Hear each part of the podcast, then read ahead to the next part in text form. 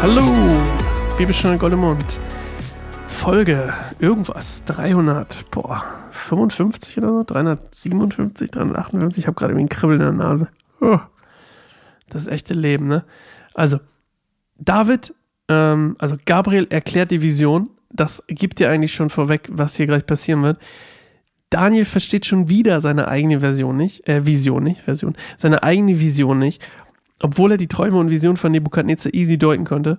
Und unter anderem auch diese, diese Schrift, ne, die, die Hand schreibt etwas an der Wand, auch das kein Problem. Aber hier wieder gleiches Prinzip. Ähm, er kann es nicht selber deuten. Ich habe mich gefragt, manchmal ist es ja so, wenn man jemandem Ratschläge gibt, so, so habe ich mir das vorgestellt, wenn man jemandem Ratschläge gibt, dann ist es total leicht und es kommt total gut so und easy rüber und auch richtig meistens, oder nicht meistens, oft vielleicht sogar richtig, dass man gute Ratschläge gibt. Und dann, wenn es bei einem selber so weit ist, dass man vielleicht den gleichen Rat befolgen müsste, dann struggelt man, dann hat man Probleme damit. Und vielleicht ist das so ein bisschen hier wie bei diesen Traumdeutungen. Oder äh, Gott hat es ihm einfach nicht offenbart, was es im Endeffekt ist und ähm, ja, ich, ich stelle mir auch manchmal die Frage, und da habe ich noch so eine richtige Antwort noch nicht so drauf gefunden, wie weit zum Beispiel das menschliche Gehirn, also wir sind ja deutlich intelligenter als noch vor hunderten Jahren, also einfach so vom, vom Durchschnittslevel her. Und wir logischerweise auch, weil einfach viel mehr Wissen, viel mehr, viel mehr Erfahrung zur Verfügung steht, Technologie sich weiterentwickelt, diese ganzen Sachen. Und der Mensch sich ja auch weiterentwickelt. Und ich frage mich natürlich auch, vielleicht aus unserer heutigen Sicht irgendwie diesen Traum zu lesen und zu denken so, ja logisch, du hattest doch schon drei davon, so vielleicht ein bisschen zu einfach gedacht, weil vielleicht auch der menschliche Verstand noch nicht so weit war. Und das ist immer so ein bisschen, naja, es ist nur eine Frage, vielleicht irre ich mich auch. Schreib mir gerne eine E-Mail, sascha.keineinsimmerbaum.org. Wie immer, gerne Feedback, gerne ähm, Unterhaltung per E-Mail oder was auch immer daraus wird. Okay, wir hören erstmal Gabriel erklärt die Vision und dann erzähle ich euch einen Haufen, was hier drin vorkommt. Das ist nämlich sehr, sehr deep, sehr, sehr deep. Also heute ein bisschen längere Folge. Let's go. Während ich, Daniel, noch über diese Vision grübelte, stand plötzlich jemand vor mir. Er sah aus wie ein Mensch und ich hörte eine menschliche Stimme vom Fluss Ulai her, die rief, Gabriel, erklär diesem Menschen, was die Bedeutung seiner Vision ist. Da kam dieser an den Ort, an dem ich mich befand. Ich erschrak und fiel vor ihm zu Boden. Er sagte aber zu mir, Menschenkind, pass genau auf. Denn die Ereignisse, die du in deiner Vision gesehen hast, hängen mit dem Ende der Zeit zusammen. Als er so mit mir redete, wurde ich ohnmächtig und fiel mit dem Gesicht voraus auf den Boden. Aber Gabriel fasste mich und stellte mich wieder aufrecht auf meine Füße. Dann sagte er, ich bin hier, um dir zu zeigen, was später in der Zeit des Zorns geschehen wird. All das bezieht sich auf das Ende der Zeit. Der Widder mit den zwei Hörnern, den du gesehen hast, verkörpert die Könige von Medien und Persien. Der zottige Ziegenbock steht für den König von Griechenland. Das große Horn zwischen seinen Augen ist der erste König dieses Reiches. Dass das Horn abbrach und an seiner Stelle vier andere Hörner wuchsen, bedeutet, vier Königreiche werden aus dieser Nation entstehen. Sie werden aber nicht so mächtig werden wie er. Am Ende ihrer Herrschaft, wenn die von Gott Abtrünnigen das Maß ihrer Sünden voll gemacht haben, wird ein unerbittlicher König, ein Meister der Verschlagenheit an die Macht kommen. Er wird zu außerordentlicher Macht kommen, aber nicht aufgrund seiner eigenen Fähigkeiten. Er wird furchtbar großes Unheil anrichten und wird bei allem, was er tut, Erfolg haben. Er wird mächtige Gegner besiegen und das heilige Volk vernichten. Er ist schlau und gerissen, deshalb gelingen ihm seine Betrügereien. Voller Hochmut wird er stets dann angreifen und siegen, wenn seine Opfer nicht auf der Hut sind. Ohne Vorwarnung schlägt er zu und vernichtet. Sogar den Fürsten aller Fürsten wird er zum Kampf fordern. Wegen all dem wird er vernichtet werden, wenn auch nicht durch Menschenhand.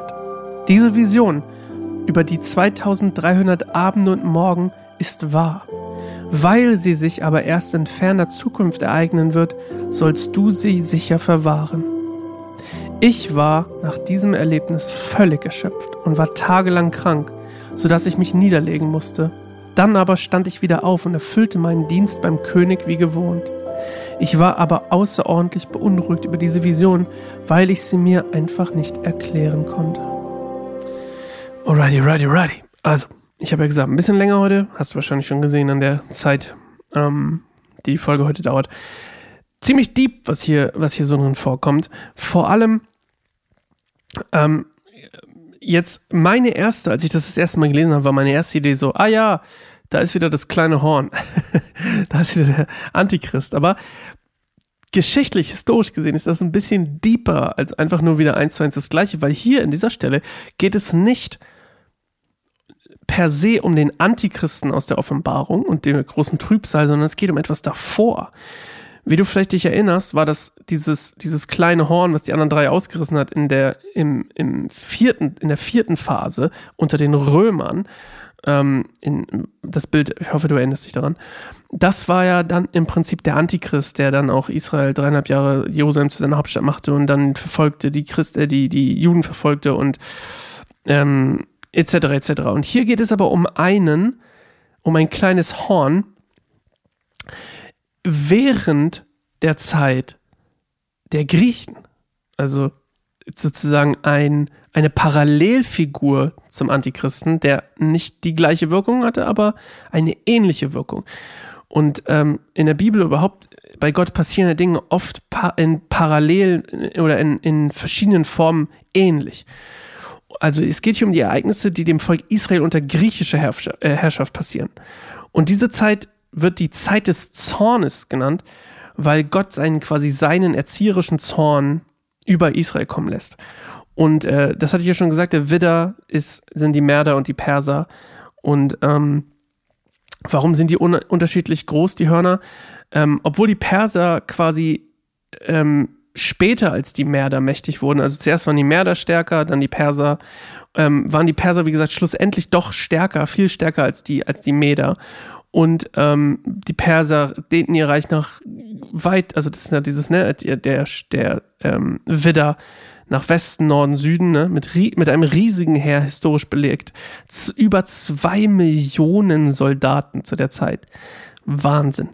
Und die Ziege natürlich Griechenland, Alexander, der erste König Griechenlands, auch wenn sein Vater Philipp II. schon die griechischen Stadtstaaten, ne, außer Sparta übrigens, ähm, und so, so ein bisschen vereinigt hatte, äh, habt ihr bestimmt schon mal, hast du bestimmt schon mal einen Film drüber geguckt. Und ähm, ist es doch erst Alexander, der der erste König von Griechenland ist, ne? Und ähm, der so auch als erster König von Griechenland auch äh, betitelt wurde. Und Alexander erobert ja Kleinasien, Syrien, Ägypten, Mesopotamien und eigentlich so ganz, ja, eigentlich äh, riesengroße ähm, Bereiche eigentlich in, nach Asien rein ähm, in vier Jahren, vier, ähm, quasi 334 bis 330 vor Christus. Und das ist schon genau diese Schnelligkeit, wird ja auch beschrieben, ne? Die Ziege, wie schnell sie ist, wie agil, ihre Beine nicht mal den Boden berühren und sowas. Und Alexander starb dann 323 vor Christus mit 23 Jahr, äh, 3, 32 Jahren in, Achtung, Babel. äh, an Malaria und Folgen von Alkoholismus was auch extrem krass ist, dass der dann in Babel stirbt gerade. Ne? Also wieder Full Circle. Und weil Alexander aber keine Kinder hatte, die quasi auf seinen Thron hätten steigen können, wurde das Reich quasi ein paar Jahre später in, in vier Bereiche aufgeteilt, in vier ähm, Gebiete, nämlich unter seinen vier Generälen aufgeteilt. Das sind dann die vier Hörner. Und dieses quasi kleine Horn, von dem hier die Rede ist, oder der eine da, der, der Böse sozusagen, ähm, der König, von dem hier die Rede ist, das ist Antiochos der Vierte. Und Antiochos der Vierte Epiphanes, so ist genau sein voller Titel, Antiochos der Vierte Epiphanes. Und der hat seinen Bruder umgebracht, um seinen Thron, sein seleukidisches, äh, diese seleukidische Dynastie quasi, die da, die da kam aus Alexander heraus, also das ist dann wieder paar hundert Jahre später, ähm, kam er, er hat seinen Bruder umgebracht und kam dann 175 vor Christus an die Macht, also fast 150 Jahre später.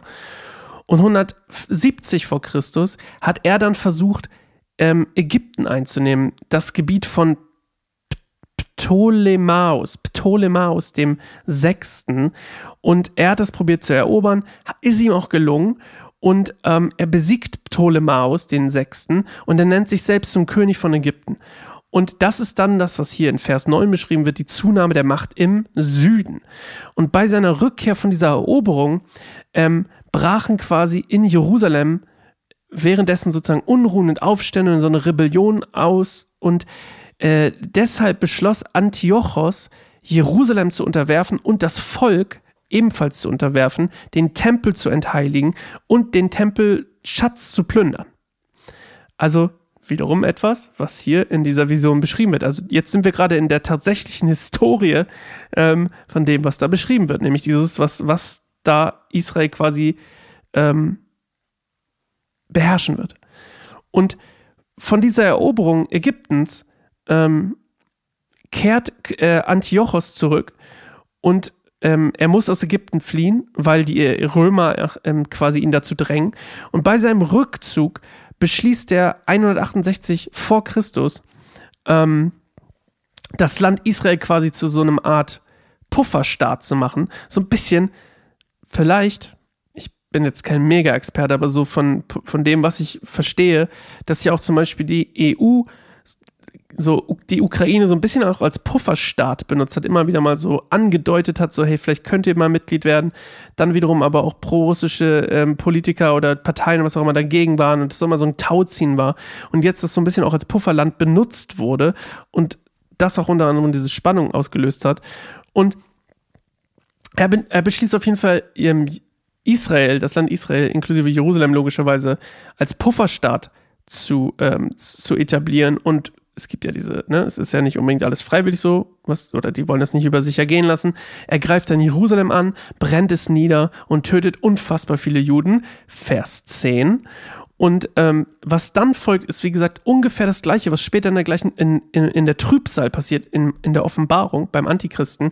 Es wird den Juden verboten, das mosaische Gesetz zu halten. Sie dürfen keinen Sabbat mehr feiern. Ähm, sie dürfen keine Feste mehr feiern, ihre jährlichen Feste, zum Beispiel das äh, Versöhnungsfest oder was auch immer. Ihnen wurde es verboten, Opfer zu bringen und sie durften ihre Kinder nicht mehr beschneiden. Das ist dann Vers 11. Und stattdessen wurden in Jerusalem quasi Altäre aufgebaut für fremde Götter. Und jetzt wird's on point. 16. Dezember 167 vor Christus wurde den Juden befohlen, unreine Opfer dazu bringen. Also komplett nochmal einen draufzuhauen. Nicht nur, ihr dürft nicht euer Gesetz sein, es muss auch noch gebrochen werden. Und sie mussten Schweinefleisch essen, ansonsten wurden sie zum Tode bestraft. Und die Juden haben diesen kleinen, ähm, wie hieß er nochmal? Ich habe seinen Namen schon vergessen, so komisch. Antiochos. Wie hieß der ganze Name? Antiochos Vierte Epiphanes. Die haben ihn genannt Epimanes, kleines Wortspiel, der Wahnsinnige. Und ähm, diese Entweihung des Tempels sollte 2008, äh, 2300 Abende und Morgende halten oder andauern, bevor der Tempel wieder gereinigt wird. Vers 14. Und die gängigste Theorie, wie lange das ist, ist nämlich nicht Tage, also 2300 Tage, sondern die, wie oft das Opfer nicht gebracht werden konnte. Also quasi ungefähr durch zwei geteilt. 2300 durch 2150, also 1150 Abendopfer und Morgenopfer konnten nicht gemacht werden. Das sind drei Jahre und 70 Tage laut dem jüdischen Kalender. Und das ist genau die Zeit von 167 vor Christus bis 164 vor Christus, beziehungsweise Anfang 163 vor Christus, als der Tempel von Judas Makkabäus wieder renoviert und ähm, quasi wieder hergerichtet wurde und Juda, ähm, war ja immer noch geteilt, Juda quasi erneut seine Unabhängigkeit religiös ähm, seine religiöse Unabhängigkeit zurückerlangte unter den Römern. Und ähm, das heißt, diese Zahl ist super, super treffend, dass du genau da landest, ähm, wo, wo genau das passiert, was, was vorher gesagt, diese, genau diese drei Jahre, halt, ist wirklich perfekt on point. Und ähm, ja, ich, ich bin über sowas immer baff. Ich muss immer mich nochmal kneifen, dass es wieder so on point ist, ne? Also wirklich genau so hinhaut, wie Gott es vorher gesagt hat. Und dann geht es nochmal in Vers 25 ein Stück darüber hinaus, nämlich die Weissagung Daniels geht nochmal über Antiochos hinaus und spricht dann nochmal kurz von Jesus, Fürst aller Fürsten, und dem Antichristen aus der großen Trübsal. Und wenn man so will, Antiochos, das hatte ich ja dir schon erzählt, ist so quasi eine schwache, eine schwache Kopie vom Antichristen, aber ähnliche Dinge quasi, die da, die da beschrieben werden. Oh, jetzt bin ich schon bei 14 Minuten. Aber das war mal ein spannender Deep Dive und gerne mal nochmal selber lesen, so historisch gesehen, was dieses Ganze, was da prophezeit wird, wahr, weiß gesagt wird in, seinem, in seiner Vision, wie absolut historisch treffend genau, genau das passiert. Und das ist doch absolut crazy. Ich krieg immer diesen Smiley, wo der Kopf explodiert und so eine Explosion aus dem Kopf kommt. That's me, basically. That's me. Und ähm, ich hoffe, du auch. Ich bin immer baff. Ich, ich, liebe das. Ich liebe das Alte Testament. Und wir hören uns morgen wieder zu einer neuen Folge Bibelstunde Goldemund, Daniel Kapitel 9. Was da passiert, hören wir morgen. Bis dann. Ciao.